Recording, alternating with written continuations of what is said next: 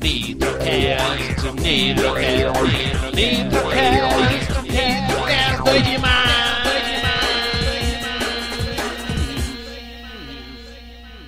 Olá pessoal, começa agora mais um Nitrocast, o seu podcast de dicas de RPG. E hoje eu trago aqui, tenho o prazer de trazer o Luiz Oliveira do site RPG Tips. Tá? É um site e um podcast de dicas para mestres, dicas para jogadores e de dicas de RPG. Então, muito obrigado pela presença, Luiz. Tudo jóia? Tudo bom, Nitro. Tudo Você? tranquilo? Você é Tudo de bom. onde? De onde você está falando, Luiz? Eu tô falando daqui de Botucatu, São Paulo. de São Botucatu, Paulo. Botucatu, São Paulo. Tem RPG aí no, em Botucatu? Ó, meio difícil de achar o pessoalzinho aqui, mas tem um lugar ali que é um barzinho mais tematizado, assim, que é onde a galera se encontra pra poder jogar. Ah, é mesmo? Como é que chama esse bar? Pra quem tá escutando a gente é de Botucatu, como é que chama? Pra quem for da região, sei lá, chama Área 51. O local. Área 51. Ah, e Sim. tem Facebook e tudo, né? Tem, esse local tem também. Ah. Eu não tô ainda tanto, porque da pandemia tá meio difícil de frequentar, né? Mas Uhum. Em breve voltaremos com as mesas presenciais aí. Vocês têm, vocês têm comunidade de RPG de Botucatu no Facebook, alguma coisa assim? Ou não? Ó, tá fraco, viu, Nilton? Tá precisando de movimentação aqui. Tô precisando puxar isso aqui, porque eu que tô mais envolvido, eu acho, aqui da cidade. Aham, legal, bom demais. Então, ô, galera, então o Luiz, ele é, tem esse site, né? E, e eu, eu sigo muita gente no Twitter e aí eu comecei a acompanhar o trabalho do Luiz, um trabalho bem legal, né? E é, convidei ele para a gente é, conversar um pouquinho sobre estrutura narrativa para mestre de RPG, que foi até um tema que o Luiz é, curte a beça, né? E é, convidou a gente aqui para a gente fazer uma conversa. Eu, eu também adoro esse tipo de tema. Eu acho que é, que é fantástico e eu acho que a gente, a gente vai ter uma conversa bem legal aqui hoje, galera. Então, é, antes vou apresentar para vocês o site é, RPG Tips, né? E aqui, ó, então esse aqui que é o site, o RPG Tips, né? Ideias, inspirações e técnicas para mestrar RPG de mesa. E quando você montou esse site, é, Luiz?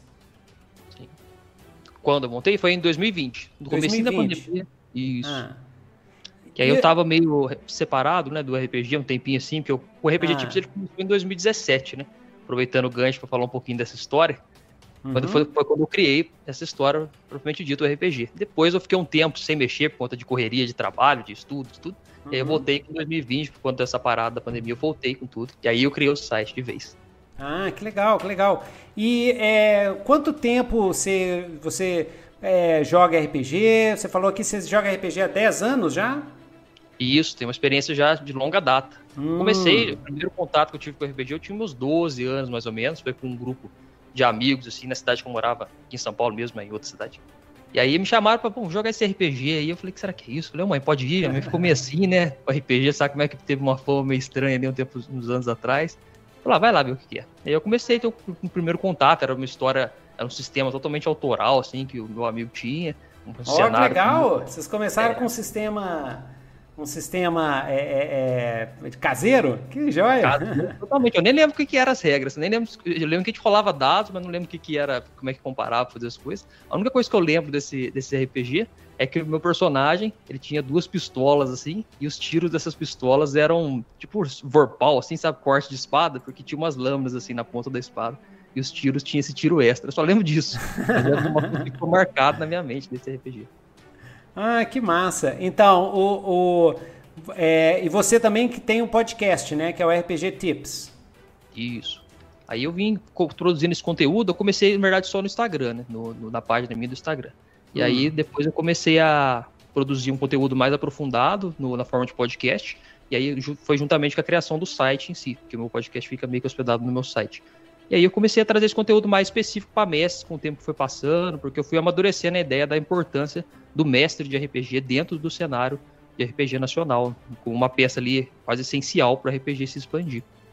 Ai, que legal! E então, pessoal que está querendo conhecer o seu trabalho, é só colocar, né? é, vai lá no Google, bota Luiz Oliveira RPG Tips, vai encontrar no Instagram RPG Tips e RPG Tips no Spotify também, né? Spotify. Google Podcasts, né? Beleza. Já tô redes. Nossa, doido demais, doido demais. Galera, já tô vendo aqui, vocês já estão chegando aqui no nosso live. É, seja bem-vindo, João Pérez, Cristiane Alves, Saulo Monte e Arthur Santos. Qualquer coisa, pode botar pergunta aqui. Eu tô, eu tô vendo aqui no meu celular, tá? Toda hora eu dou umas olhadinhas aqui, tá? Porque tio Nito aqui é sozinho, vocês já sabem que tio Nito é sozinho, tem nada aqui, tem, tem ninguém, tem assessoria, tem porcaria nenhuma. então, então, joia, Luiz. Então, é, vamos lá no nosso assunto de hoje, né? Você, você que sugeriu esse tema, estrutura narrativa para mestre de RPG. Por que, que você sugeriu esse tema? O que, que te, te, te chama a atenção nisso? E o que, que, que você define como estrutura narrativa? Muito legal essa pergunta, Lilton. Antes de mais nada, queria só colocar um adendo aqui porque eu sou um grande fã seu aí, acompanho seu trabalho há muito tempo, não tinha abertura para falar, né? Mas assim, dos meus primeiros conteúdos que eu vim consumindo na internet para poder me melhorar como mestre, entender melhor RPG, foi no, na sua página, no seu, tanto no seu podcast, no seu site, tudo. Então, que hoje bom. em dia, para mim, falar com você é um grande prazer aqui, é um Ai, grande que honra. ótimo. Que bom, bom, eu fico. A, a, ideia era essa mesmo, inspirar é, um monte de gente de, a fazer podcast de RPG, blog de RPG. Eu sempre falo que quanto mais melhor. Eu quero, eu quero é 500 blogs, um milhão de blogs de RPG no Brasil, né? Porque é, é, esse é, é a grande, o grande lance, o grande desafio e é um desafio fácil. Mas o grande desafio no Brasil é expandir o hobby para todos os públicos, para todas as pessoas, para todas as idades, entendeu? Para todos os gêneros, para todo lado, entendeu? Porque é um, é um hobby barato, Entendeu? Dá para você fazer de graça e é, é, é, é, uma coisa que brasileiro gosta, que é conversar e juntar com os outros. Conversar fiado, juntar a galera e conversar fiado.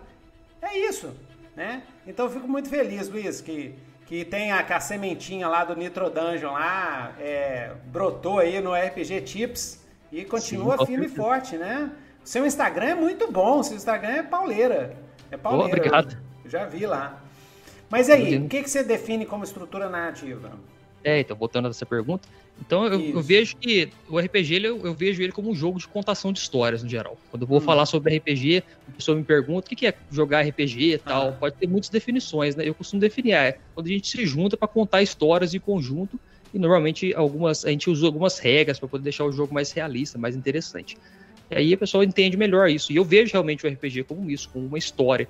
E toda boa história, a gente sabe, né? Que ela tem que ter uma certa estrutura para fazer sentido e realmente gerar ali uma imersão. Hoje em dia, meus conteúdos são muito focados em imersão, para ter um conceito que eu desenvolvi que é o chamado IED. Depois eu posso conversar um pouquinho com você sobre ele também.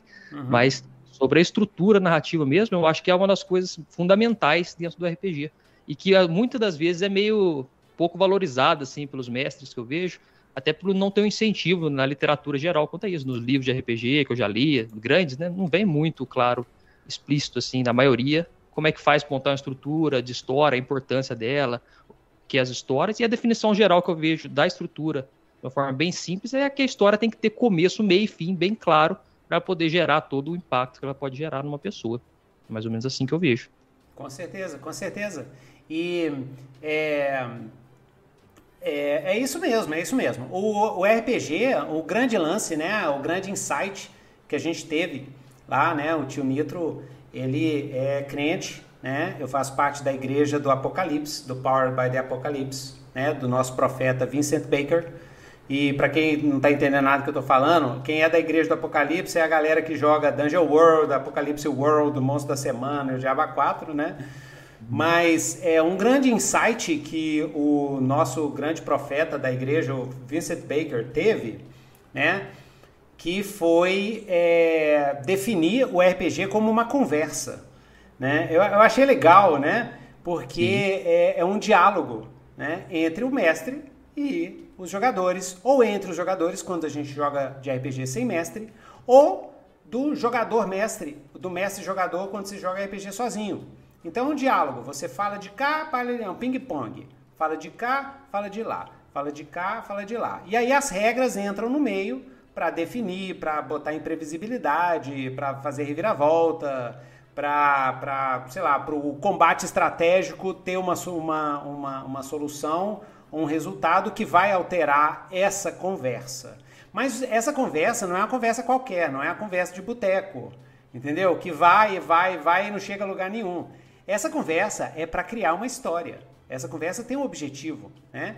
Isso foi um outro insight de um, de um jogador meu, a gente conversando sobre teoria de RPG.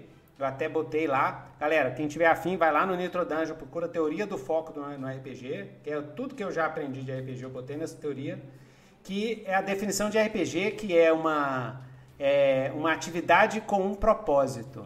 A gente se reúne, a gente vai conversar, mas ela tem um objetivo. Tem um objetivo claro. E o objetivo claro é a criação coletiva de uma história. Né? E essa história, ela, é, ela tem que fazer sentido, mas não nessa coisa é, macarrônica de, de literatura, tem que ter um sentido. Não, nada disso. Ela tem que ter sentido significa, para mim, para mim, né? Com definição de Nitro, começo, meio e fim. Entendeu? Então, ela tem que ter o começo, ela tem que ter um meio e ela tem que ter um fim. Entendeu? O primeiro grande mestre de RPG de todos os tempos, né? o primeiro Game Master chamava-se Aristóteles. Ele escreveu um negócio chamado Gramática, The Grammar, né? a gramática de Aristóteles, que ele botou as regras toda lá do, do, do teatro e, e até hoje vale.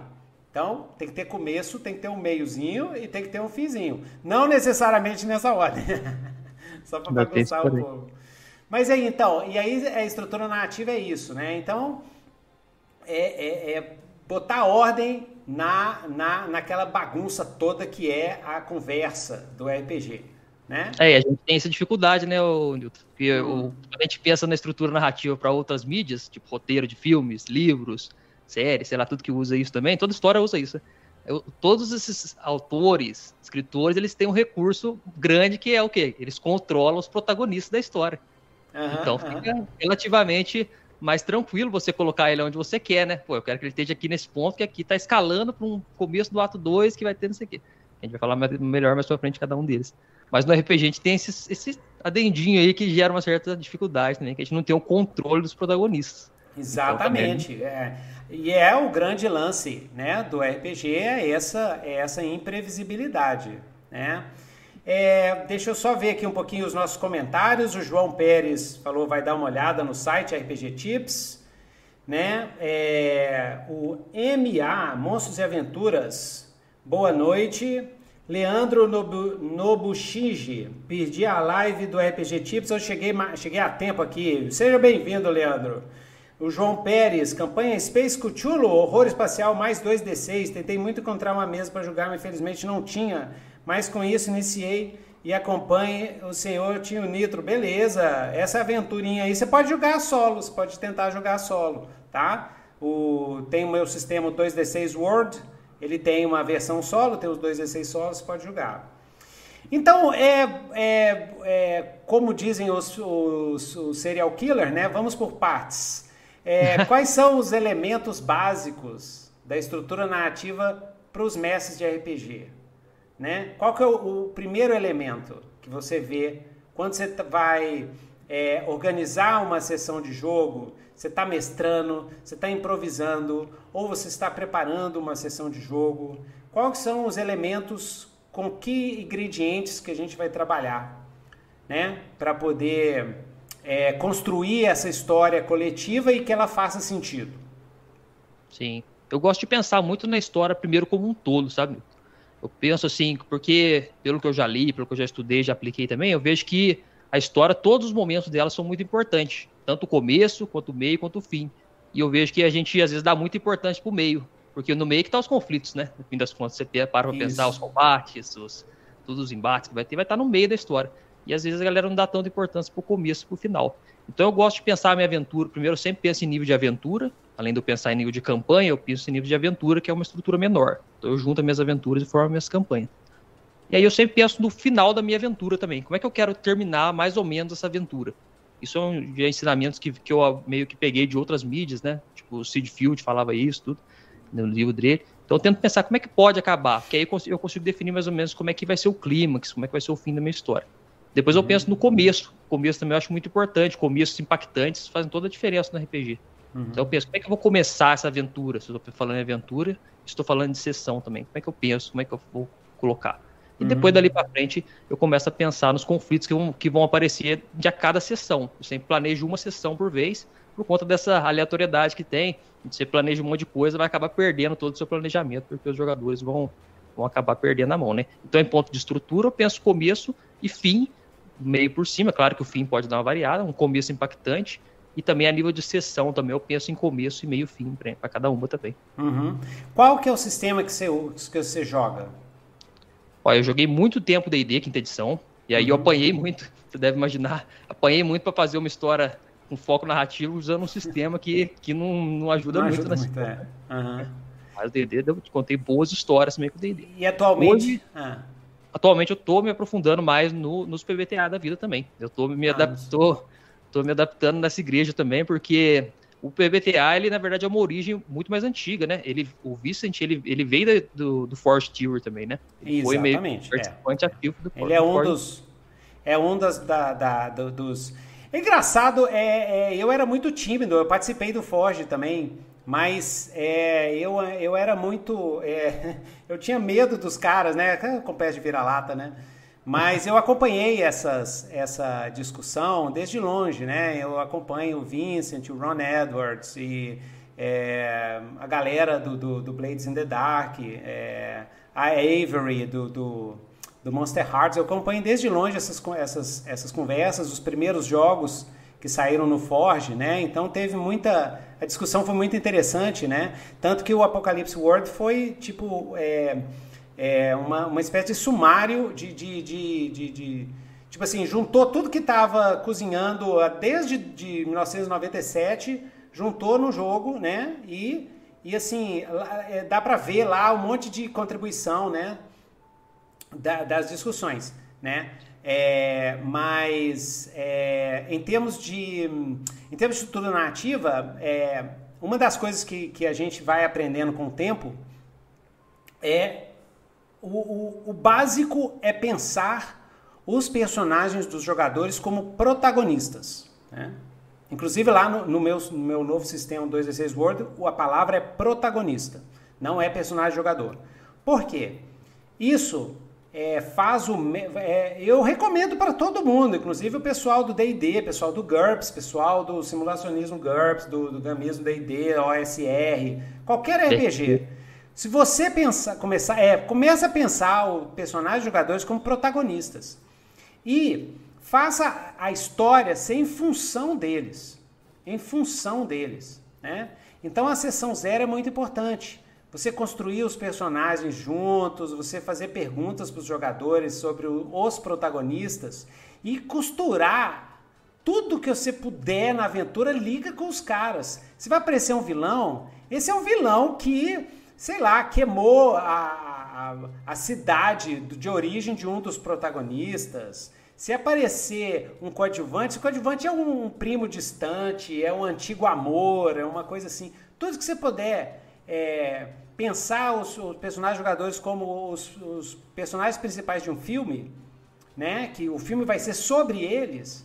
Tudo que você puder ficar grudar, tecer na história, isso já facilita você criar uma história com sentido. Né?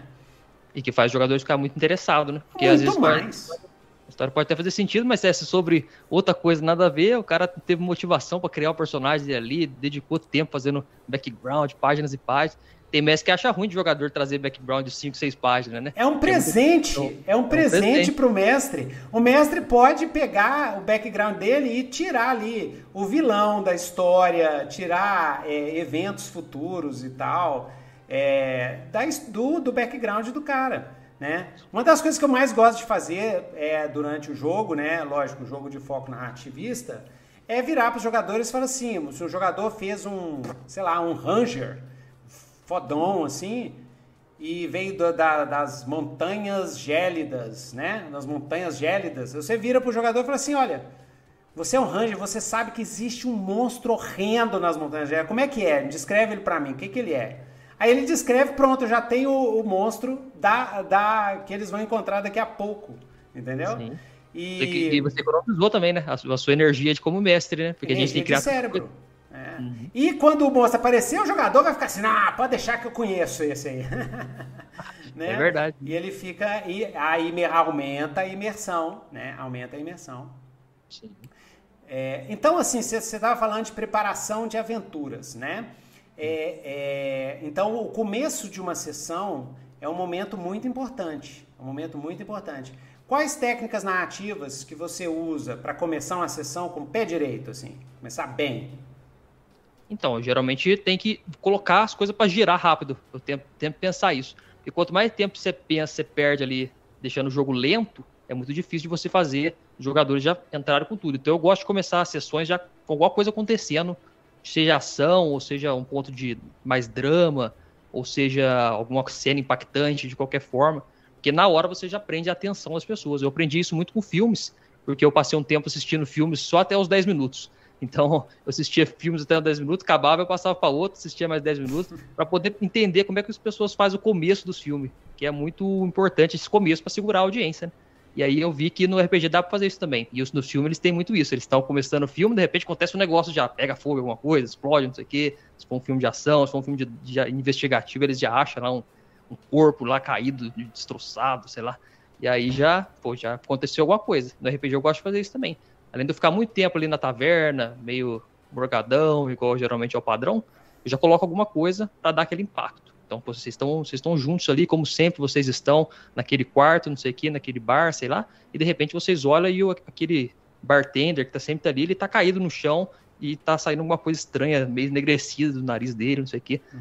Aí ele já tem aquela primeira cena e depois, aí só que eu já não continuo dali, eu dou um corte e volto para a introdução de novo, que é mais calma, né? Eu falo, ah, tipo, dois dias antes, talvez, ou um dia depois, usa um pouquinho de esquema também de gestão de tempo para poder já dar o primeiro impacto e já ficarem ali ligados no jogo, né? Por que, será que vai vir? Vai vir? Fazer uma cena de flashback, assim, né? É. é, ou flashback, ou flash forward é. também, funciona muito bem. Ou porque, porque a gente tem muito, voltando um pouquinho da estrutura, né? Já, já entrando nela mais aprofundadamente, no começo do ato 1, ou no começo da história, geralmente é indicado a gente não já começar com muito conflito, né? Não sei se você concorda com isso, mas eu penso assim que tem que ter um tempo antes para você apresentar o mundo para as pessoas, para os jogadores, né, que são ali ao mesmo tempo os protagonistas, os personagens dele, mas ao mesmo tempo somos todos espectadores também daquela história. Então, eu gosto de passar um tempo ali apresentando o mundo, apresentando NPCs, que esses NPCs vão mostrar o mundo também com uma certa visão deles, aí apresenta tom da aventura, apresenta toda a atmosfera daquela cena que está rolando, para depois, lá para frente, vai começar a escalar, pra, a história vai começar mesmo de jeito feio, vai começar a dar tudo errado para os personagens. Tô vendo aqui no nosso live, aqui na, na, nas perguntas, a Kita. É, Kita, boa noite, tô aprendendo a mestrar agora a live, indicação de João Pérez. Monstros e aventuras. Sempre sofri na mesa o dilema: induzir uma linearidade dos acontecimentos com os jogadores ou estruturar de forma modular é, com o um mundo de micro-histórias sendo explorados pelos jogadores. É, isso aí, olha, é, não tem certo ou errado. Você tem que ver, sentir o vibe e ver qual é a proposta, o que, que, você, o que, que você acha que é melhor para o tipo de gênero, de história que você está mestrando. Tá? O sistema vai influenciar bastante. Tem sistemas que funcionam melhor com linearidade de acontecimentos, tem sistemas que te dão mais flexibilidade para você fazer uma brincar mais com o tempo, fazer flash forward, flash backwards e tal, fazer micro histórias, tá? Isso aí, isso aí tem que é, julgar mesmo. Saulo Morte, Saulo Monte, é, aí uma pergunta para você, é, Luiz. Qual seria a diferença entre os dois sistemas? Né? Você está entrando, conhecendo os PBTAs agora, né? E você jogou o D&D. Qual é o foco para os jogadores? Por exemplo, no D&D é muito combate. Qual a diferença que você está vendo agora que você está começando a conhecer os PBTAs? É, tá, totalmente diferente. Até pela um pouco da teoria, né? Que eu aprendi muito com você também a questão da teoria da, dos jogos narrativistas e os jogos gamistas, né? Uhum. Gamistas, gamistas, eu acho que é a pronúncia, né? E eu vejo que no, isso é muito evidente nesses dois jogos, porque eles são meio que dois mundos meio paralelos, assim, correm paralelos, são muito diferentes. E o D&D é muito difícil você sair do, dos combates, porque ele é bem construído para isso. Então eu acho que quando você pega para jogar D&D, você vai se deparar com esse tipo de ambiente de combate, desafios baseados em combates. É, desafio estratégico. Uhum. E é. no PBTA não, o PBTA ele, ele tira menos, ah, isso aí também é importante, o PBTA ele tira menos de dentro do, da história, isso que eu acho um grande diferencial que está fazendo eu investir mais nesse tipo de sistema, porque o D&D, quando você vai combater, entrar em fase de combate, meio que entra numa fase de luta, sai todo mundo de dentro da história, fica no meio que um jogo de tabuleiro, com um pouco de interpretação, e depois volta todo mundo para dentro da história. Esse sai e volta, eu acho que perde muita imersão no jogo nesse meio tempo. E o BTA, com aquele sistema de o jogador falar o que acontece às vezes, e ter uma ali um. Você consegue, mas acontece tal coisa. E aí você vê que eu, eu vejo que mantém muito mais a história dentro do, do mundo narrativo, que é a é. grande questão da Exatamente, exatamente. Saulo, a diferença básica é essa: é, são os focos prioritários. Né? O foco prioritário dos jogos nativistas, como os PBTAs, o Fate, por exemplo, que é um outro sistema de foco nativista, o foco é na criação da história. Então, as regras elas vão nessa direção e no compartilhamento da do autoridade da narrativa. Tem hora que vai ser o jogador que vai mestrar um resultado, um sucesso, um sucesso parcial. Tem hora que vai ser o mestre que vai mestrar. E é, é, é, é, o foco da história é criar, construir essa história em conjunto. No D&D, você tem o foco prioritário, né, é o gamismo, que é o desafio estratégico, o desafio de combate estratégico, é o desafio de otimização de personagem, é o de, é, são situações de conflito com com é, condições claras de vitória e derrota, é, gerenciamento de recursos. Esse é o ponto mais é, o ponto prioritário do jogo. Tem, na, tem a, o foco na ativista no D&D? Tem, mas é um foco secundário. Ele tem o momento dele e depois vai para o momento onde o foco aumenta nessa parte de jogo mesmo, de, de ai meu Deus, se o meu PV chegar a zero eu morro e tal. Nos BBTAs não tem isso? Tem, tem vários jogos BBTAs que têm um foco secundário, até terciário, gamista, inclusive. Né? Mas não é o objetivo principal do desse tipo de RPG. Tá? É isso que é essa diferença. São estilos diferentes, não tem certo e errado. Cada um tem suas fontes de diversão diferentes. Né? É, a gente é... sente, né, Nil? Quando Hã? a gente acha um sistema, e a gente sente, né? Quando a gente acha um sistema que tem mais a ver com a gente, a gente é. meio, que, meio que a gente tava lutando contra uma maré antes, talvez. É, exatamente. Negócio, ou, ou então, é, ou então, você te ajuda a entender melhor a proposta de um sistema de RPG. Então, por exemplo, quando eu vou numa mesa de, de, de Dungeons and Dragons, eu já vou esperando por aquele momento do jogo que vai ter o combate estratégico. Então eu já vou pensando em quais quais são as melhores magias que eu vou escolher para o meu mago, né, para eu sobreviver, né? Tem esse lance da sobrevivência bem forte, tanto nos, nos old school. Então, é, o tipo de pensamento é diferente. Quando eu vou jogar um PBTA, eu penso é no arco do meu personagem, que tipo de cena maravilhosa que eu quero, um sacrifício, alguma coisa assim. É um outro, né, falando é, coaches, né, um outro mindset. É um outro mindset que você vai vai pro jogo. Você não vai pro jogo morrendo um cagaço, ai, eu vou morrer no próximo combate. Não, você vai. Será que o próximo combate vai é, dar gatilho nos traumas das guerras contra os trolls que eu tive no passado? É esse que é o vibe do, do PBTA, entendeu? É criar uma história, assim, né? O D&D não, você vai pro combate contra os trolls e fala assim, ai meu Deus, será que eu tenho magia de fogo? Eu tenho que ter magia de fogo aqui no meu negócio aqui. Né? Então é, é outro vibe e, e, todos dois divertem a beça, entendeu?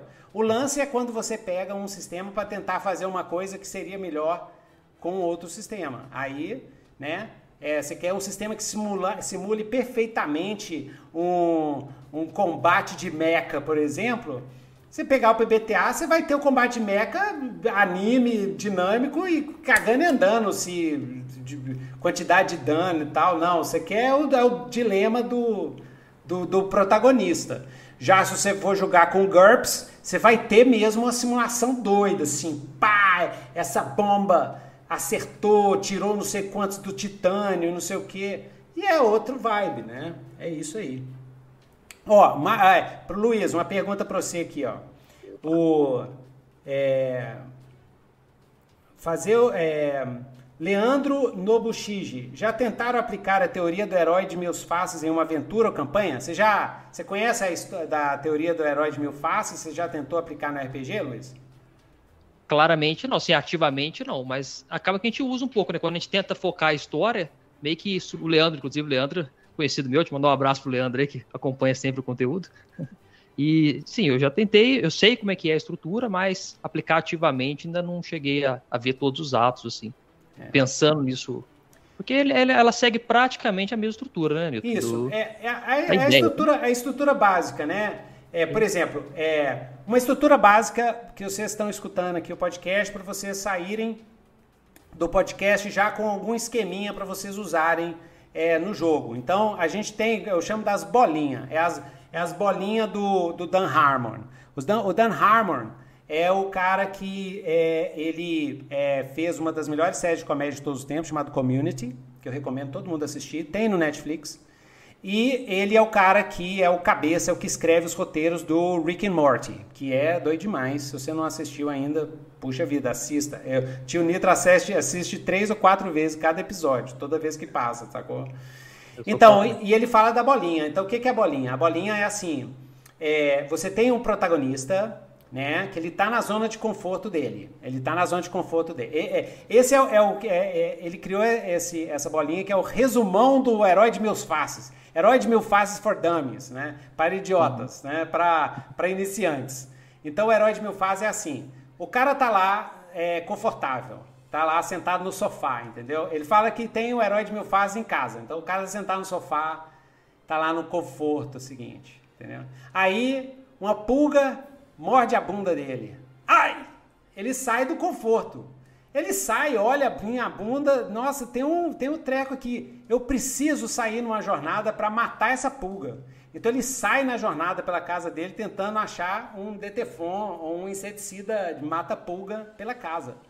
Ele tenta achar o, de, o negócio e não tem.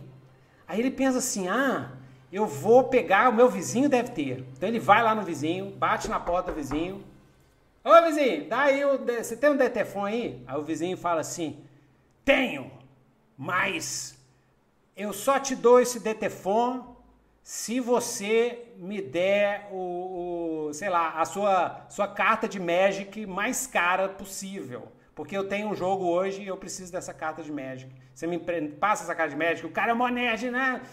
Tudo bem. Então ele consegue o que ele estava buscando, mas tem um preço. Tem um preço. Ele volta, resolve o problema que ele tinha, mas agora ele está sem a carta de Magic. Ele volta para o estado iniciante, inici, é, o estado inicial, ele volta para a zona de conforto, mas mudado.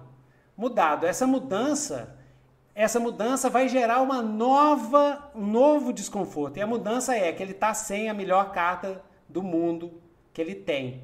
E aí, para você continuar a história, é simples. Na hora que ele, ele volta lá no vizinho, cadê minha carta? Fala assim, nossa, cara, a carta foi roubada por um cara. E aí começa a bolinha de novo. Então a bolinha é o, o, ciclo do herói e é o que você vai usar no seu, na sua mesa de jogo para é, criar história na hora, criar história no meio da zona. Então o que, que é? Jogadores estão na zona de conforto, tira eles da zona de conforto. Eles vão ter que resolver alguma coisa para voltar para a zona de conforto. Eles vão, eles só conseguem essa coisa se eles pagarem um preço. Esse preço muda a condição deles e mesmo eles voltando para a zona de conforto, eles vão ficar incomodados porque eles vão estar, tá, eles terem, eles tiveram que pagar esse preço para conseguir. E aí volta de novo. Então, assim, uma sessão de jogo, primeira coisa que você vai fazer, né, Luiz, que nem você falou aí no começo, é tirar a galera da zona de conforto. Né? É legal estabelecer a zona de conforto, que a gente chama de mundo inicial em narrativa, né? Eles, é, normalmente você pode fazer isso com a sessão zero, né? Na sessão zero você introduz os personagens, a gente cria os personagens juntos, cria histórico, você vai dando, você vai pedindo sugestão dos vilões, da, da situação do momento e tal. Aí na primeira sessão você já pode começar com uma que a gente chama de bomba, que é um, que é realmente uma bomba, é uma notícia, algo que está acontecendo, que eles têm que agir agora, agir now. Né? E aí, e, é, como é que é o desenvolvimento, Luiz, do desenvolvimento é, na estrutura narrativa tem a parte de inicial, o ato 1, e depois tem o desenvolvimento né, dos conflitos. Como é que você vê isso? Então, aí entra no ato 2, né? Que eu acho bem interessante. Aí você falou do. Porque é interessante também essa virada, que ela é muito marcante. Porque chega um certo momento que eles estão lá, igual você falou, que eles estão lá tranquilos, numa zona de conforto, tal, conhecendo o mundo. Aí nós, como ali mestres, aproveitamos para apresentar o mundo nessa fase. Em algum momento acontece alguma coisa que tira eles dessa zona de conforto. E essa, normalmente essa coisa ela tem que ser irreversível. Né? A partir do momento que, o, que os personagens, que são os protagonistas, decidem embarcar nessa jornada para resolver, ou seja lá que for que aconteceu, não tem mais volta. Então agora eles têm que ir, porque se eles não for, vai dar tudo errado, então eles têm que seguir. Aí essa aí é o momento de transição que eu vejo como o momento da fase 1 para a fase 2, né? do ato 1 para o ato 2. E aí entra a fase de desenvolvimento da história. E aí a fase de desenvolvimento da história, aí sim, você vai usar o recurso que é o conflito, que eu vejo, que é o conflito, chamado conflito, para você construir ou esca escalar a tensão cada vez mais dentro da sua história. Então você vai colocando conflitos, os jogadores resolvem aquele conflito, e aí eles se sentem ali um pouco vitoriosos por conta daquilo, de repente vem um conflito ainda maior, aí eles têm que resolver aquele conflito um pouco maior, e assim vai indo, vai indo, vai indo. E a história vai escalando, e eles vão vendo que o mundo cada vez vai piorando as coisas, e a história vai se tornando cada vez mais complicada ali, do ponto de vista narrativo. Ótimo, ótimo. É, Saulo Monte pergunta: Saulo Monte, qual seria um livro sistema de PBTA para conhecer? Nunca tive contato. Saulo, primeiro sistema, corre atrás, vai lá no Nitro Dungeon, tem o 2D6 World, vai lá no Dungeonist, que é um sistema genérico de PBTA que eu fiz, que é tanto para ajudar as pessoas a criarem os seus jogos, tanto quanto para você conhecer. Tem uma versão dele de quatro páginas também. Mas o que eu recomendaria o melhor PBTA para começar chama-se Monstro da Semana. Enquanto não sai o meu, hein, galera? Quando sair o meu Steam Runner, vocês vão começar com o Steam Runner, tá? É um RPG steampunk que eu estou escrevendo. Mas, por enquanto, use o Monstro da Semana. Vai no, no Google, escreve Monstro da Semana PBTA, baixa o PDF, é gratuito, tá? Baixa ou manda imprimir e joga. Esse jogo é sensacional. Vem aqui no meu canal, tem eu mestrando o Monstro da Semana, uma campanha enorme. Começou com o Monstro da Semana, depois virou 2D6 World, mas é a mesma coisa, PBTA, a mesma coisa. E aí vocês vão ver, porque é um jogo de fantasia urbana, então o pessoal vai pegar rapidinho, tá? Outro jogo que é fantástico, mas eu acho me, é, assista uma sessão primeiro, vocês podem acessar qualquer sessão aqui no meu canal, que é o Dungeon World. Assista antes de ler o livro, tá? Porque é, ele é tipo, ele é na mesma ambientação do D&D, mas ele é de foco na ativista. Então, precisa ter uma mudança, assim, de, de visão. Então, eu acho muito legal se vocês assistirem uma partida de Dungeon World. Tem várias aqui no, no YouTube, para vocês verem como é que funciona o jogo, ajuda mais, tá? Mas não é o que eu hoje eu recomendaria para começar. Para começar, eu recomendaria o Monstro da Semana, e é muito bom. E Dungeon World é gratuito também, né? Bom reforçar Dungeon World é gratuito também. Dungeon, Dungeon World, o PDF é gratuito, vocês podem comprar. É. Compra o livro. E tem o grande, o grande jogo, né, de todos os tempos aqui, ó. Dungeon World está aqui, ó, aqui, ó. Tá sempre comigo aqui né? Esse aqui é o, é o Apocalipse World, tá? Que esse é o que deu início a isso tudo. Ele, todos eles vendem lá na Secular Games, que é uma editora aqui de BH, de amantes de RPG. Ninguém ganha dinheiro com isso. A gente só paga as contas, tá? Não, eu sou amigo dos caras, não tem nada a ver com a Secular, mas a Secular é maravilhosa. Vai lá e, e, compra deles lá que vocês vão gostar. Até mesmo se vocês não forem mestrar, os livros têm tanta dica boa a parte de mestre é tão sensacional, vocês vão amar. E lê lá o meu livro 2D6 Words, vocês vão curtir. Viu? É... Tanto, é, tanto para os senhores Luiz e Nito. Uma pergunta, pergunta aí para você, Luiz. Estou Opa. querendo trocar com alguns da nossa mesa de funções, que pode falar para quem nunca mestrou. Tendo, tendo em não em paralelo para não ser um nível, mas uma construção. Ah, tendo em mente. Ah, ok. Então, qual que é a sua dica, Luiz, para mestres que queiram mestrar, mestrantes iniciantes e que queiram fazer essa é, construção coletiva da história. Sim, entendi. Essa é um tema bem amplo, né? Vou tentar dar uma resumida É. aqui para começar a mestrar. Primeira coisa, mais importante, você tem que dar as caras e realmente ir, porque tem muita misticismo em volta, às vezes, em volta do mestrar RPG, né? Um negócio que parece que é uma coisa muito assim, mas é simples, é bem simples de mestrar. Eu sempre falo isso. Se você quiser se aprofundar mais, entender de teoria muito mais profundamente, você vai precisar dedicar um pouco mais. Mas se você, para começar, você pode começar do jeito que você tá, ainda mais se seus amigos ali que vão jogar com você for iniciantes também. É beleza, vocês vão aprendendo junto, vai ser ótimo. E para entender, para colocar já a estrutura em prática, né?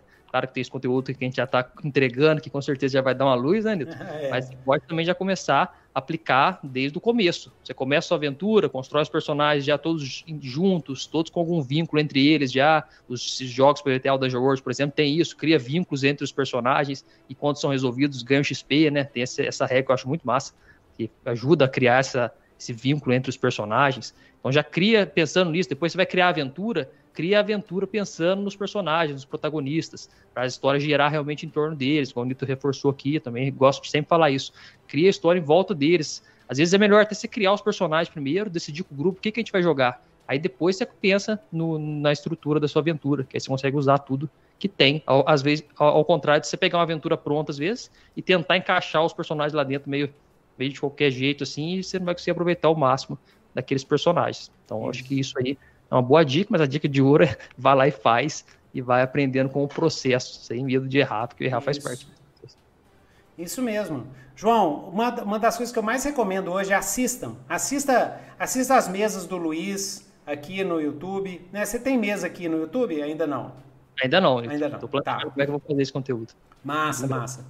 É, mas tem várias mesas de jogo muito legais aqui. Aqui no meu canal tem trocentas sessões de jogo. Assista para você pegar a manha, ver os diferentes jeitos de mestrar, os diferentes estilos de mestrar. Isso aí ajuda muito para quem está começando, tá? Isso é algo que eu não tive lá nos anos 80. A gente não tinha, não tinha a menor ideia como é que era mestrar. Eu aprendi com um gringo, depois ele foi embora e aí é, a gente foi na, no erro, tentativa e erro mesmo. Mas hoje dá para a gente ver e, e, e, aí você pega muita coisa mais rápido. E sobre, é, sobre estrutura, sobre como preparar a aventura, o que, que eu faço hoje? O que hoje eu faço é o seguinte, eu crio, é, cria lá os protagonistas, eu crio um elenco, um elenco de antagonistas. Eu crio um elenco. Eu não sei se eu vou usar, ou se eu vou usar ou não no, na campanha, na aventura, na sessão. Mas eu crio um elenco com cada com personagens, cada um com as suas motivações. Não precisa ser muita gente, você pode criar três personagens ou quatro antagonistas com suas motivações. E eu crio situações, situações iniciais. Ultimamente eu tenho escrito assim cenas possíveis. Né? Então, por exemplo, a gente estava mestrando Apocalipse World, então eu fiz várias cenas possíveis tiradas do Mad Max. Ah, uma perseguição de, de caminhão, e é bem genérico quando eu escrevo a cena possível. Que é porque, na hora que a gente está jogando, eu vou encaixando essas cenas possíveis que eu já pensei antes no que está acontecendo lá na hora. Eu também uso lista de nomes para poder, na hora que eu preciso improvisar um personagem, eu pego um nome lá e faço. Mas o jeito mais simples de mestrar é isso, é esse. Crie uma situação inicial, crie algo que tem acontecendo, tá acontecendo, por exemplo, um lich poderoso acordou no meio da dungeon dele e um monte de zumbi está avançando na cidade, entendeu? Então, para acabar com esses zumbis, tem que matar o Lich, que ele está lá na dungeon do cara. Essa é uma, isso a gente chama de situação inicial. Só cria a situação inicial e vai conversando com os jogadores, perguntando o que, que eles vão fazer, para onde que eles vão e tal. E aí você vai mudando. Se eles chegarem e falar assim, olha, tem um gigante na montanha é, que é mais perigoso que esse Lich. Se eles falarem para você isso e surgir na mesa jogo, massa! Vamos lá para a montanha, vamos lá para a montanha e vamos ver o que, que esse gigante está fazendo. O importante é sempre assim, no começo da sessão, você lança um problema para eles resolverem. Depois você vai andando com eles, vai jogando conflitos, jogando problemas, vendo o que, que é a reação deles, o que, que eles estão fazendo, o que, que eles querem fazer, e vai aumentando a, a dificuldade dos conflitos, a complicação dos conflitos, vai aumentando até chegar no final da sessão. Se for uma sessão de campanha, você pode terminar com um gancho, que é lança um problema, mas não, não soluciona ele, deixa para solucionar na sessão seguinte. Ou então no clímax, onde você lança o conflito, o pior conflito possível, dentro de tudo que aconteceu durante a sessão. Esse é o jeito que eu estou mestrando hoje, assim, sem precisar preparar muito. E é bem divertido, né? Porque cada sessão fica uma coisa diferente da outra. E eu sei, Luiz, como é que você prepara hoje em dia? Ah. É, isso aí que você falou, eu até vejo, eu, eu acho que isso aí é o conceito de improvisar.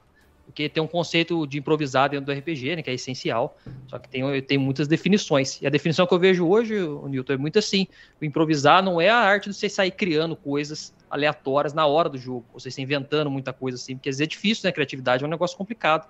Eu vejo hoje como improvisar é isso, você criar coisas, você ter coisas em mãos. Você falou, você tem as cenas prontas, tem lugares prontos, NPCs, e aí o improvisar é você colocar essas coisas na hora certa lá na sua mesa. Então, pô, você tá indo para um lugar que eu não sei que não tem nada lá, não tem nada. Você está mestrando, começando a mestrar, por exemplo, você fica, pô, e se eles for para um lugar que eu não tenho nada, não planejei nada? Mas você tem coisa, tá guardado lá no seu baú do mestre, cheio de papel ou virtual, seus handouts. Então, você colocar essas coisas nas, na hora do jogo é a, a arte de improvisar. Então, pô, tem esse templo aqui, arcaico, que está aqui construído. Os jogadores estão indo numa direção que pode ter esse templo, vou colocar esse templo. E esse templo já vem com NPCs, já vem com uma história que você criou antes. Ele pum, surgiu ali na história, e a partir do momento que o mestre fala, a, coisa se materializa dentro do mundo do jogo. Tem meio que essa, essa lei universal também. Até antes de não ser falado, não existe praticamente. Na hora que o mestre fala, ou se for uma narrativa mais compartilhada, os jogadores falam também, a coisa se materializa dentro do jogo e aí começa a existir. Então eu também sou muito adepto dessa preparação aí, de você preparar coisas desvinculada de lugares, de pessoas, assim, e você deixa elas prontas para você utilizar na hora que você tiver ali disponível. A história está andando, você vai vendo para onde que vai, fala, agora cabe aquele NPC mercador que vai passar a carrocinha dele aqui, tem para entregar um item tal. Daí passa aquele NPC naquela hora. Só que ele já estava construído, você não criou ele 100% na hora ali. Acho que ajuda uma, bem. Uma, uma coisa, um outro estilo também, que é muito bom, né, que, eu, que eu até é, uso e eu vou usar para a próxima campanha de Legião que a gente vai fazer, é você o seguinte, você é o mestre, você, você cria a história até o momento que os jogadores vão entrar.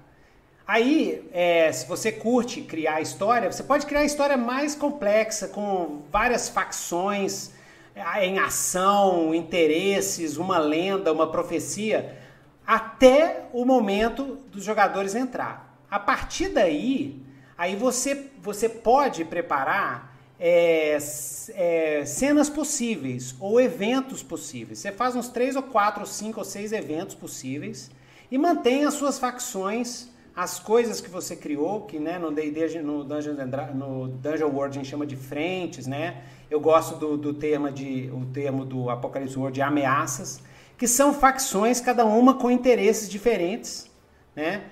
E aí, com o jogo, você vai ver o que, que vai acontecer. Aí, depois da primeira sessão, agora a gente está falando de é, campanha, falando de campanha, tá? Estrutura narrativa para campanhas. Depois da primeira sessão, isso, isso é algo que eu faço e eu recomendo para todo mundo fazer.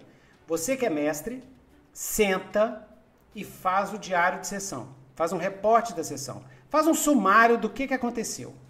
Por quê? Esse sumário vai te dar o material para as próximas. Vai te dar insight, vai ter muita coisa que é lógica. Ah, se esse jogador está procurando a mãe dele desaparecida, que foi raptada pelos elfos, na, eu vou criar uma cena onde ela vai encontrar os elfos, a mãe, no, no, no meio do mercado, assim, trabalhando para os elfos lá, por exemplo. Vai te dar muito material para desenvolver mais para frente. Então, reporte de sessão. O que é reporte de sessão, Dini? Reporte de sessão é isso. Terminou uma sessão, você para e tchu, tchu, tchu, escreve, faz um sumário, um resuminho, um resumão do que aconteceu na sessão. E hoje em dia, inclusive, eu até começo a próxima sessão lendo esse sumário, porque é, eu jogo só com adulto, adulto tem trocentas milhões de coisas, ninguém consegue lembrar dos fios narrativos, dos fios das histórias abertos, dos arcos narrativos abertos. Então eu sempre faço uma leitura para o pessoal entrar no clima, entrou no clima, toca para frente, e aí a sessão vai gerar um monte de coisa legal para você preparar a próxima. Né? É porque a gente esquece né, das coisas, né? A gente tem que lembrar que a gente esquece. Porque é muito fácil de esquecer, porque vai passando. E eu anoto normalmente também durante. Você anota no final, né? Eu acho bom anotar durante, porque às vezes parece uma coisinha no meio da história, assim, você deixa passar. Tipo, você, você introduziu um NPC lá na história, meio de improviso. Eu já anoto para poder evitar Anota não perder NPC. Porque senão depois ele foi embora e de repente ele nunca mais aparece, aí ele perdeu um pouco do propósito. Então eu gosto de sempre anotar também muita coisa, tanto no final, para fazer o reporte, mas durante também eu saio anotando. Então eu sempre. Eu sou desses mestres que. mestre do modo antigo também, é tudo no caderno, no papel e caneta. É, que monte de é. caderno, com é. mapa. É. É, eu já mestrei já online bastante, mas eu gosto de anotar no papel mesmo online. Então fico o caderno aqui, vou mestrando, vou anotando e jogo para lá papel e pega a fichinha e coloca junto que eu acho que fica bom também ótimo, Ótimo, Então, voltando aqui, é, Valesca, aê, aê, Valesca, Thierry, bom demais, ah, ah, tudo aí, beleza? Vocês são os meus jogadores que vieram oh. aqui. Rafael Moraes, boa noite, galera. Will Vaz, eu uso a jornada do herói o tempo todo, assim como os três atos. Nada muito rígido, mas ter essas ferramentas em mente ajuda muito a aplicá-las conforme a necessidade de cada sessão. Excelente, Sim. excelente. Will. Acho isso aí o mais importante, você ter ele em mente, porque você não vai conseguir aplicar ela talvez tão rígida, né? Mas é, a estrutura, ela é o esqueleto da história. Então você sempre ela meio que serve como se fosse uma coisa magnética, né? Então você vai criando as cenas, que é o coração ali do RPG, são as cenas, e as cenas, de certa forma, vão sendo atraídas para a estrutura que você tem mais ou menos em mente, ou que você está criando. Isso que é importante, você ter a estrutura e não deixar o barco tocar de qualquer jeito. Excelente. Arthur Santos, pergunta para você, Luiz. Como eu posso montar uma boa estrutura para as minhas aventuras? Eu tenho muita dificuldade nisso. Sim, então, aí, aí vai daquilo, né? Primeira coisa, você não tem controle dos protagonistas, então você tem que já ter isso aí claro em mente, porque no, se você for estiver escrevendo um livro, aí é uma ideologia. Você, o RPG é um pouco diferente, então você não vai ter controle 100% das cenas. Então, como que você faz para montar essa estrutura? Você pensa primeiro como é que ela funciona, você tem que ter bem internalizado como é que ela funciona. O começo da história vai ser uma fase de apresentação ali, de exposição do mundo. Depois você vai entrar na segunda parte da história, que vai ter ali a, a elevação da ação, né, que vai ter todos os conflitos, que você vai ver nos RPGs aqui, são combates, são interação social, é armadilha, tudo isso aí é tudo na parte 2 a história vai escalando, eles começam no, enfrentando goblins. Esse é o comecinho da história, mais fraquinho. De repente eles estão enfrentando os monstrão lá no final muito poderoso, ou, ou seitas muito poderosas do Cthulhu, seja o que for. E aí vai chegar um ponto lá no final que eles vão ter que resolver. Então, como é que eu faço para poder criar? Eu crio o começo bem, defino mais ou menos que hora que vai ser essa virada da história. Então, quando eles encontrarem o vampirão lá, vai ser a virada que eles não têm como voltar mais. Então, vai entrar na segunda parte da história e depois vai escalando, que lá no final eu vou querer que eles enfrentem o vampirão, por exemplo, de alguma forma, e aí esse aí vai ser o clímax da história, o momento que eles enfrentar esse vampirão. E a história nunca acaba no clímax, né? É importante falar nisso. Tem uma fase depois, que é a fase que a ação tem que descer, e tem um final ali, que é muito importante também, essa resolução, para dar aquela sensação de, tá, terminou, terminou bem, ou terminou ruim. Né? Geralmente termina bem as histórias. Façam histórias que terminam bem, porque termina, história que termina mal é muito difícil de, de gerar sentimentos bons. Não sei como é que você pensa. Você gosta de terminar suas histórias ruins ou normalmente você termina elas bem? Não, é, é, é, depende do jogo, né? Se você vai jogar Call of Cthulhu, se você terminar bem, os jogadores reclamam. No Call of Cthulhu, você tem que terminar ou doido ou morto. Você Sim. terminar todo mundo, e yeah, conseguimos! Aí o pessoal, ô oh, Tio Nitro, isso aí não é of Cthulhu não, Tio Neto, isso aí, isso aí é outra coisa. Não é o né? povo que gosta de sofrer, já, que gosta dos personagens é, sofrendo. É, é porque a proposta do, do, a proposta do jogo é essa mesmo, né? Agora, é, é, é, o importante é terminar de uma maneira satisfatória, terminar fechando, né? É, tem vários é, um, um dos grandes problemas de hoje em dia é essa quantidade de série de televisão que termina mal, né? Sim. Né? É. Que termina que os caras não têm a manha de terminar a sessão de jogo, né? As, a, as... Então eu acho que assim, é, o, é terminar, é o que, o que você prometeu, você entrega. Eu acho que é isso.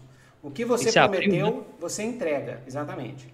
Uma, uma coisa muito importante, muito importante, é que tudo que acontece, como a gente está estruturando uma história coletivamente, tudo que acontece na mesa do jogo tem que ter o consentimento de todos na mesa do jogo.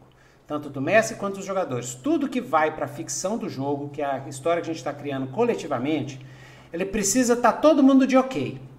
Todo mundo ok? Ok. Se você vê na conversa que algo que foi criado ali desagradou alguém, não tá, alguém não gostou, falou assim, nossa, mas não, isso não, não sei o quê. Não tem problema, muda, muda. Tudo tem que ter consentimento. Então você traz uma coisa pro jogo, só pergunta pessoal, ok, galera? Ok, massa? O que vocês estão achando? Massa? Você sentiu, o pessoal conversou com você, beleza? Toca o bonde. Isso é, é muito tava... importante para você não forçar coisas, situações e conteúdos que as pessoas não estão que não estão de acordo, que não gostam, que causam desconforto, que não é o desconforto bom, é o desconforto ruim, né? Assim, fica chato o jogo. É, eu, eu tava até conversando sobre isso esses dias com. Eu tô fazendo um novo quadro aqui no, no RPG uhum. Tips, tá dando um, um, um aqui. Eu vou conversando com, com outros mestres, sabe? Pessoas, mestres do dia a dia mesmo. Não produtores de conteúdo necessariamente, mas que mestram mesa e que seguem o RPG Tips. Então, tô gravando alguns conteúdos desse tipo. Ainda não publiquei nenhum, mas vou publicar. Batendo esse papo sobre a campanha deles tudo. E eu conversei esses dias com o Saulo, que é um mestre de RPG que segue o RPG Tips. E ele estava uhum. contando que realmente aconteceu isso na mesa dele uns tempo atrás. E, e, uma coisa simples que a gente acha que é tão normal, que foi relacionado a aranhas. Aranha é um bicho bem comum no RPG, se a gente pensar, né? Sempre tem aquelas aranhonas gigantes num negócio, parece ser já no Senhor dos Anéis, parece em todo lugar. E aí ele foi mestrar uma cena que tinha isso, que tinha aranhas numa floresta, e eles chegaram na floresta e tal, e ele começou a descrever a floresta, que tinha teias e não sei o quê, aí uma jogadora da mesa dele já sentiu que ia vir aranhas e tal, e já falou para ele, será que vai vir aranhas aí, não sei o quê? Aí ele falou, é, possivelmente. Aí ele falou, ah, então melhor não, porque eu tenho uma aracnofobia forte, então não queria ter esse tema na mesa. E aí rolou essa conversa, ele mudou, tirou as aranhas e colocou Isso. outros bichão lá. Exatamente. É simples, não é complicado, tá, gente? Não é. É uma conversa. Assim como você está numa conversa, né? Tem um tópico que, ah, não quero falar disso não. Ótimo. Então vamos, vamos falar de outra coisa. Não tem problema, tá? É, faz parte, faz parte do, do, do jogo. É, ok, gostei do. Arthur, ah, Saulo Monte, gostei do exemplo das bolinhas. João Pérez, muito obrigado pelas explicações. Cristiane Alves, Monstro da Semana é muito bom. Cristiane Alves, comecei com Monster Hearts, que é maravilhoso também, muito bom, recomendo. Lu, Kita, Luiz, você acha que criar um universo é mais difícil que mestrar? O que, que você acha? Uh, eu acho que criar um universo é mais difícil que mestrar, sim, com certeza. Porque criar um universo é só você, né? Você vai ter que sentar é. ali, passar horas e horas matutando, criando tudo. Agora o RPG, ela, ele tem esse bônus aí da criação coletiva. Então, se você for um mestre mais malandrinho, que tem que ser, eu aconselho que você seja, você consegue extrair muito da criatividade dos seus jogadores. Então Exatamente. você não fica aquela carga para você. Você joga, como é que é aquela cidade tal? O cara cria para você aquela cidade, você fala, nossa, massa. Como é que é aquela montanha tal? O que, que tem lá? O cara fala, você coloca no jogo. Agora, se for só você, você tem que sair criando tudo, sem parar. Exatamente. Eu acho... E escrever a beça. Escrever a, o Nilton. É... eu, sei, é, eu sei como é que Nem é. sabia disso, sabe é, como é que é. É uma desgraça. né? É, João Pérez, eu joguei um pouco, mas faz alguns anos que não jogo, só venho mestrando pelos conhecidos meus e agora estou tentando passar o bastão para o próximo. Muito bom, João. Sinto muita falta de jogar. João, depois conheça o RPG Solo, que é muito legal. Vai lá no Facebook, comunidade RPG Solo, melhor comunidade de RPG do Brasil, uma das melhores, cara. Comunidade muito show. Vai lá conhecer, só para você conhecer. É, Se eu passar o fazer passar aí o bastão para colocar novos mestres, né, Eu acho muito importante isso, porque isso aí é uma das coisas que me motiva mais a produzir conteúdo hoje em dia, sabe? Porque eu vejo, igual eu falei um pouquinho no começo, né, que o mestre tem esse papel muito importante na comunidade, porque um mestre que mestra ali para três, quatro pessoas, ele já fez ali, pode ter a chance de um deles virar mestre também, e esse mestre para mais três, quatro. Exato. Eu acho que é daí que, que o RPG cresce. É meio que quase como uma, uma raiz de planta, né? Vai expandindo. Você tem que ser e o aí... mestre Omicron. o mestre Omicron. Espalhar para todo lado, entendeu? Vendo todo mundo está espalhando. Tá vendo todo mundo de RPG e vamos jogar RPG, e que RPG é doido demais. Gostei. E, é, ué. E, e é, é é, exatamente, quanto mais mestre, mais jogadores. Quanto Sim. mais mestre, mais jogadores. Então, galera, incentive aí, mestre, ajude os outros a mestrar, ensina as pessoas a mestrarem, tá? É, e hoje não tem desculpa. Você pode jogar RPG sozinho, você pode jogar RPG sem mestre, você pode jogar RPG cooperativo, tá? Ah, não tem dinheiro. Vai lá no Nitro Dungeon, tem tudo de graça. Tenho 2D6 solo, tenho 2D10 solo, que você pode jogar sozinho, velho. Qualquer jogo, com qualquer sistema, inclusive. Tá? Hoje em dia tem isso ainda também. Olha que doido, velho. Expandiu muito. muito. Expandiu muito. É... João Pérez. É, fiz como objetivo mestrar para quem nunca tinha jogado, mas fazem dois anos. Agora estou morrendo de vontade de voltar a jogar, e estou tentando passar o legado ao Kita. Eu fiz, eu fiz a ideia do Simário transferindo para os jogadores que eles têm os diários. Normalmente exploro o que eles lembram ou não. Com isso, falo com que eles fa fazendo memoriais da última jogatina. Isso é muito bom. Isso é muito bom para os jogadores, porque já treina eles a serem mestres também. Sim. Da Acromate, eu aboli o background, passaria a narrar para pessoas de ten a tenra idade, D&D, de humanos 5 a 8 anos, jogador não. É, dou pequenas premiações. Ah, ah, é, ele começa a mestrar com os jogadores na infância. Legal. Nossa. É uma boa Aí. ideia, boa ideia. Dracom... Personagens na infância. É, começa a história com, os, com a galera na infância. Boa ideia, eu acho que eu vou fazer isso um dia, hein? fazer isso. Deve ser bom, porque você tem um contato maior com o personagem, né? É, exatamente. Focado em personagem. É, ó, uma dica que eu posso dar pro mestre é o seguinte: na dúvida, foca no personagem dos jogadores. Na dúvida, faz pergunta para eles. Ele, o personagem é deles. Eles sabem tudo dos personagens dele. Eles sabem onde eles cresceram, sabem o que eles têm medo, eles sabem o que eles querem fazer, o que eles desejam. Então pergunta: o que, que você quer? Ah, eu quero a mega espada Vorpal. Ah, você quer a Vorpal? Pois é, mas ela tá lá no, no junto com a, as aranhas, junto com o, o, rei das aranhas. Ah, eu não vou ter aracnofobia. Aí já complicou. Aí complicou. Então você tem o um amuleto do, da imunidade da aracnofobia que está no lugar outro tal. Aí vai lá caçar o trem. Né? Uhum. É, João Pérez, dou pequenas premiações para quem tenta especular sobre o futuro, pegando o gancho que eles acreditam seres possíveis. Muito bom. É uma boa técnica para pegar ideias, né? Isso. Poderia explicar a ideia? Achei interessante. O jogador escolhe a classe definitivamente. Ele diz a classe que pretende ser e eu encaminho a narrativa para prepará-lo para tal classe. Esse tipo de narrativa faz sucesso. sucesso. Excelente. Muito bom, Dacomate. Muito bom. Gostei da ideia. Saulo Monte, estamos junto. Dracomate já fizeram algo parecido. Eu, eu fazia algo assim com vampiro, mas eu não fazia de criança, não. Eu mestrava a eles mortais. Quando eu jogava, mestrava Vampira Máscara, eu, eu fiz isso direto. Mestrava eles mortais até o abraço. O abraço até virar vampiro. Era massa demais. Que dá um choque, né? que é a vida normalzinha deles, depois é. o jogador interpretar o vampiro ali, depois do abraço. É. Eu já usei bastante desse recurso também. Eu perguntava assim, né, qual clã que eles queriam ser, né? Pelo menos para isso. E aí ia mestrando, eu já ia tendo ideia, e aí ficava bem legal. Eu criava uns personagens muito, muito profundos, assim, né? É... De, criar cenário é, de Jolie Marzunja. Criar cenário é complicadinho, tô sentindo na pele. Mestre Omnitrix. Dracomarte, comecei a fazer isso, João, porque percebi a carência dos jogadores em relação à cultura referencial de acordo com o personagem escolhido. Então aproveito para inserir esses conceitos. Muito bons. Muito bom. Sobre criar cenário ainda, Nilton, só eu colocar um adendo aqui, que a gente ah. falou de cenário. Uhum. Mas eu acho que é importante você criar coisa assim no RPG, porque às vezes pode ter parecido que você não tem que criar nada, né? Igual leitura, escrita, você cria tudo. Mas no RPG, quanto mais você colocar no background, você até falou ali, ali antes, tipo, você criar antes até o ponto que os jogadores vão entrar na uhum. história. Eu vejo assim, quanto mais você criar esse, esse background antes, Melhor. criar organizações, criar cultura, criar política, aí o tanto você quiser, os mapas mundi com as cidades onde estão, onde que isso aí é coisas imutáveis do seu mundo, que você está criando a história antes. Até então, os jogadores não têm tanta influência assim, a não ser que o background deles se entrar. Tipo, a minha família existe no norte lá, aí você vai inserir no seu mundo o background que o jogador criou.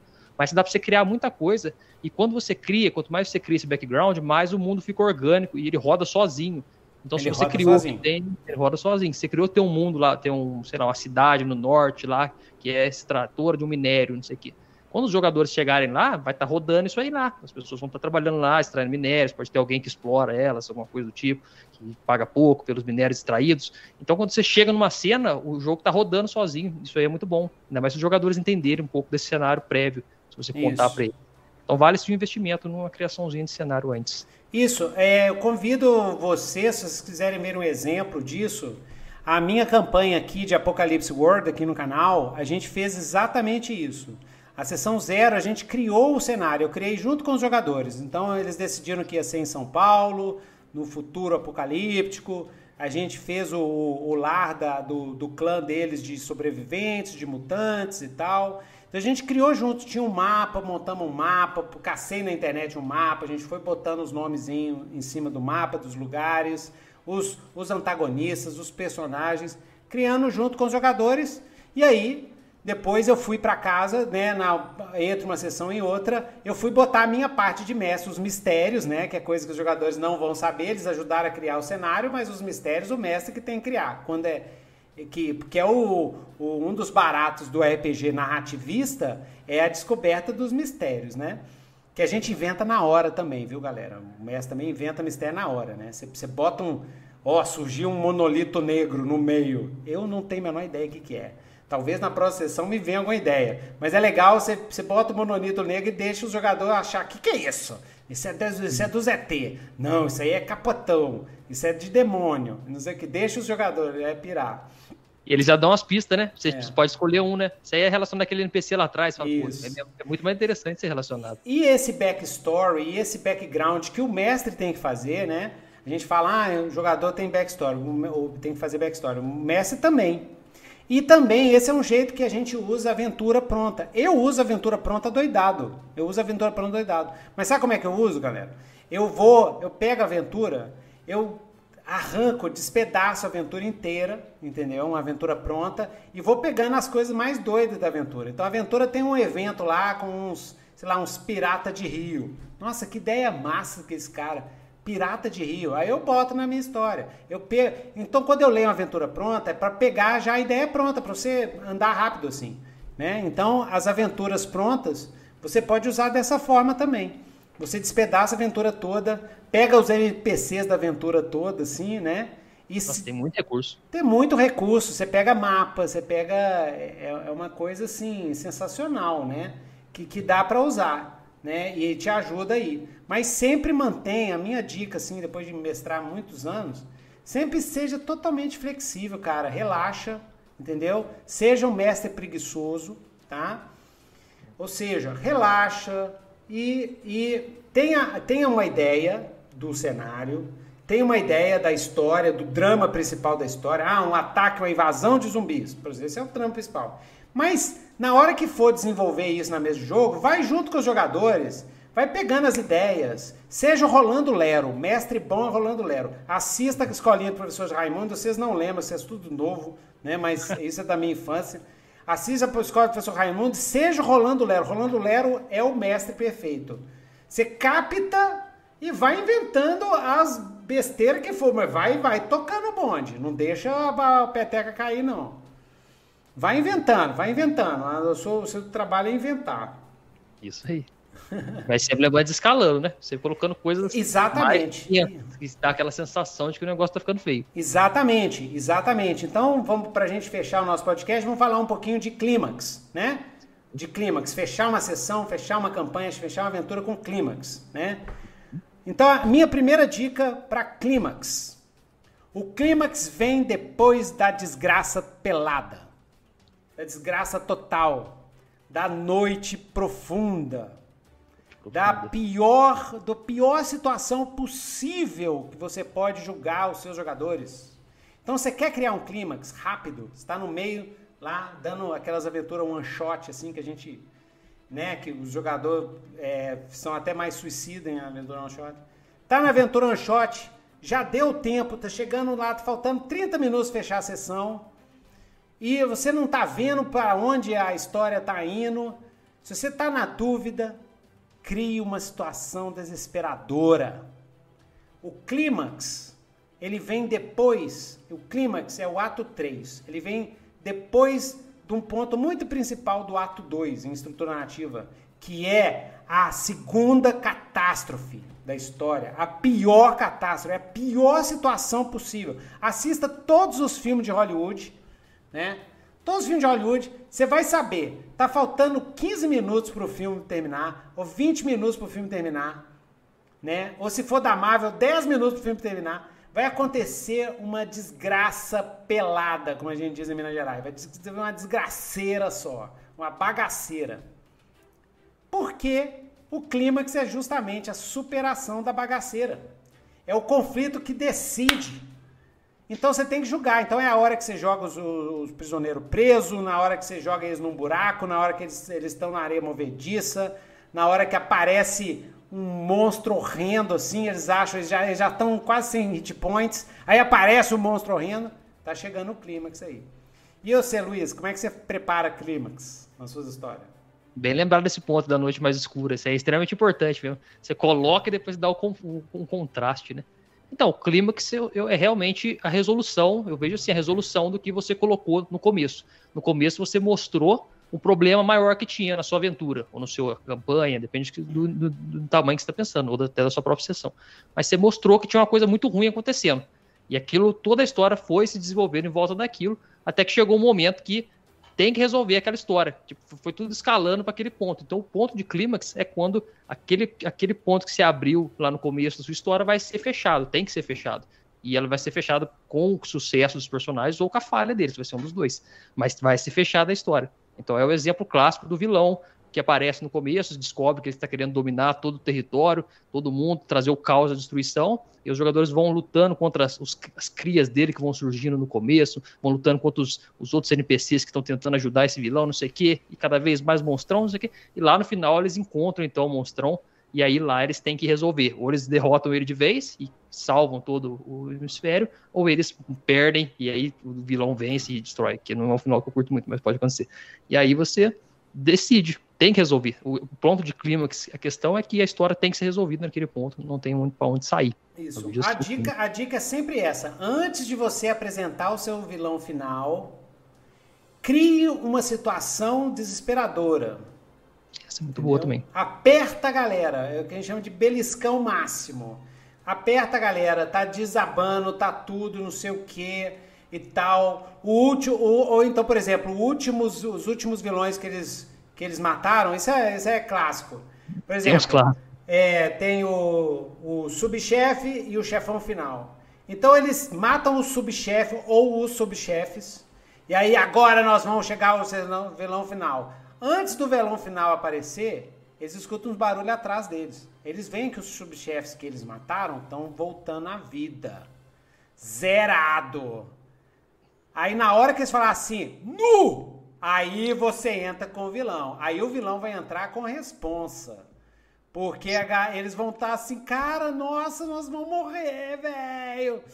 E aí, se eles conseguirem não morrer, eles vão festejar pra caramba, né? Sim. É, outra dica para clímax é veja os arcos de cada personagem. A um quer ser o mais valente, quer provar que ele é valente. O outro quer vingar a morte da, do pai dele, o outro quer, é, sei lá, quer contactar a sua deusa, finalmente contatar a deusa, porque ele fez um pecado, ficou longe da deusa, ele quer contatar a deusa. Tenta sempre resolver essas coisas no clímax, durante o clímax, que aí aumenta a, a questão emocional do clímax. O clímax é a resolução da trama e a resolução dos arcos de personagem. Se você puder fazer isso ao mesmo tempo, você vai ter o clímax perfeito.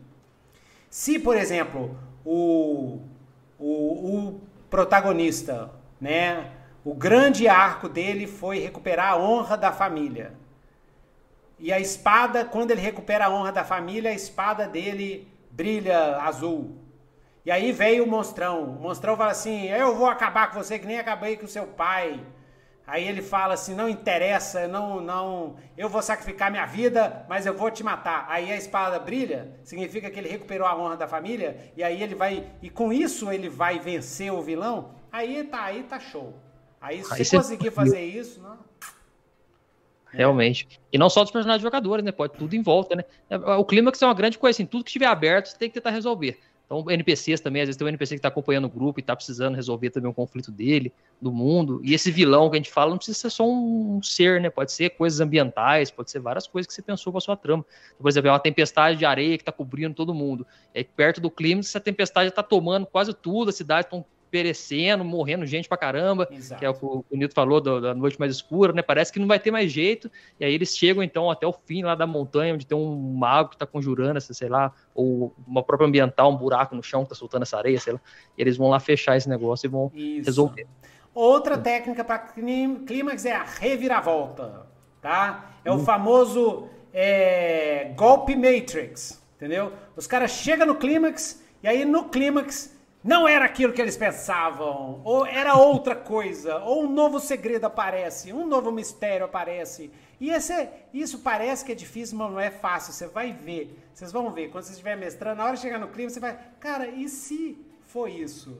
Ou então, às vezes, se você não tiver ideia, você fala assim, cara, vocês veem o mago, mas parece que não é o que vocês estavam pensando. Aí os próprios jogadores já estão na pilha, eles vão criar uma teoria conspiratória, aí você faz rolando Lero, o melhor mestre de RPG de todos os tempos, plium, você capta a mensagem, é isso mesmo. Não era nada, cara, você, você é um mestre malandro. Mas é isso mesmo. Aí os jogadores, nó, que doido! Eles vão falar dessa aventura pro resto da vida, né? Então esses são os truques aí que a gente usa. Muito bom. Beleza. E no final, um epílogo. Eu sempre gosto de fazer um epílogo, né? É, e normalmente, eu, atualmente, eu falo para os jogadores fazer o epílogo. Eu falo assim, o que aconteceu depois, né? No epílogo. Aí cada jogador inventa o que, que aconteceu com o seu personagem ou com o cenário depois. E o que, que você acha do epílogo, Luiz?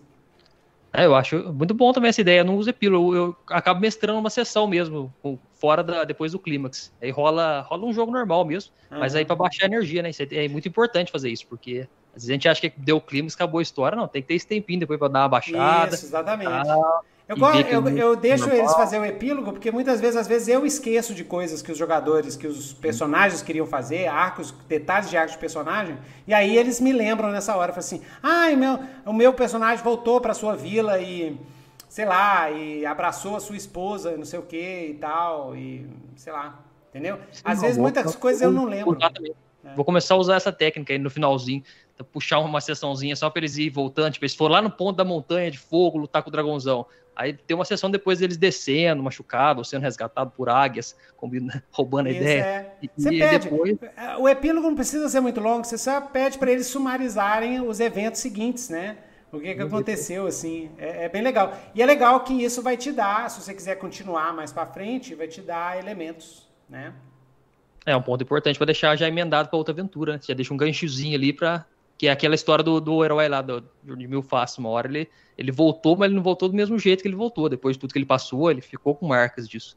Isso. Cicatrizes emocionais ou físicas. E aí ele vai ter que lidar numa próxima aventura com isso. Beleza, vamos aqui para os últimos comentários para a gente encerrar. É, João Pérez, senhor Luiz, muito obrigado pela participação. Gostaria de saber onde posso acompanhar seu material também. João Pérez, é, é, boa pergunta. O site, o site do Luiz é o RPG, é, é o RPG Tips, tá? Deixa eu pegar aqui porque ah, deixa eu pegar aqui, galera, para vocês verem aqui o RPG Tips, que é um site muito bom. Ele tem um podcast, tem muito material, já tem muito material lá, galera. Então recomendo lá vocês visitarem. Deixa eu mostrar aqui na janelinha aqui, ó. Ó que beleza, tá? Isso aí, tem uma abinha ali pro blog. É esse aí, ó. Isso, tem blog rpgtips.com. Bem minimalista, mas funcional. Bem minimalista funcional, exatamente. É isso que, que importa. E é de graça, viu, galera? É de Uh. graça, então aproveite. Por enquanto. É. Enquanto durar os estoques. Enquanto durar os estoques. É, Will Vaz, sobre clímax, eu já vi histórias anticlimáticas por ser muito sandbox. O mestre apenas respondia aos jogadores, mas não escalava a emoção da história. Por isso, eu acho tão importante o planejamento. Eu também acho. Também acho. Tem que ter, mesmo se você esteja jogando qualquer outro tipo de, de, de, de estilo de RPG, né? É, eu acho legal você criar clímax, criar uma. Criar, fechar um, um- ter um endgame, né? Ah, falar linguagem de videogame. Ter um endgame, ter um endgame, né? Fernando Raposo, vai ter one shot de Sangue e Trevas. Ó, vai ter. Não, não aqui no meu canal. Por enquanto não, eu tô sem tempo de mestrar, galera. É, Will Vaz, problema. No caso, não é a improvisação planejamento, mas sim o mestre fulano responder meio robótico. Eu falei, ah, é, o mestre estava meio robótico, é. Aí a dica é assistir, assista vários mestres de RPG, né, que você vai ver os estilos diferentes e eu acho que assistindo assim já ajuda a aprender a dar uma mestrada. João Pérez, muito obrigado. Zé Nitro, Drago, Dragonati, muito obrigado por tudo. Luiz, Nitro, beleza. Então é isso aí, Luiz. Você tem alguma mensagem final pra gente aí? Tenho, claro. Primeira coisa, agradecer, Nitro, com toda certeza, aqui esse, esse papo que foi muito bom, né? Te conhecer aqui mais pessoalmente, trocar essa ideia, já, como eu disse, né, acompanho seu trabalho bastante tempo, diverti bastante, aprendi bastante também, com certeza. Ter dado esse espaço também para poder conversar com um pouquinho do pessoal que te acompanha. Obrigado por quem acompanhou a live aí. Quiserem saber mais, igual já falou, rpgtips.com.br, no meu Instagram também, arroba rpgtips, publico bastante coisa lá de conteúdo, podcast.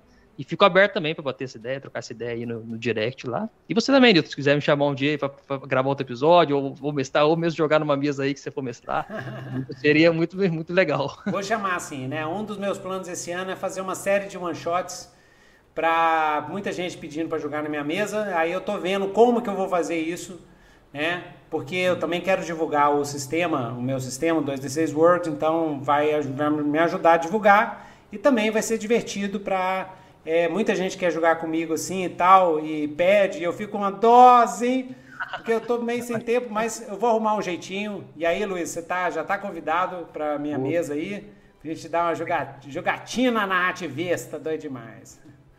É. Então é isso aí, galera. Muito obrigado. Então, esse foi o Nitrocast 72, estrutura narrativa para média RPGs. Aguardo vocês no próximo Nitrocast. Até mais, galera!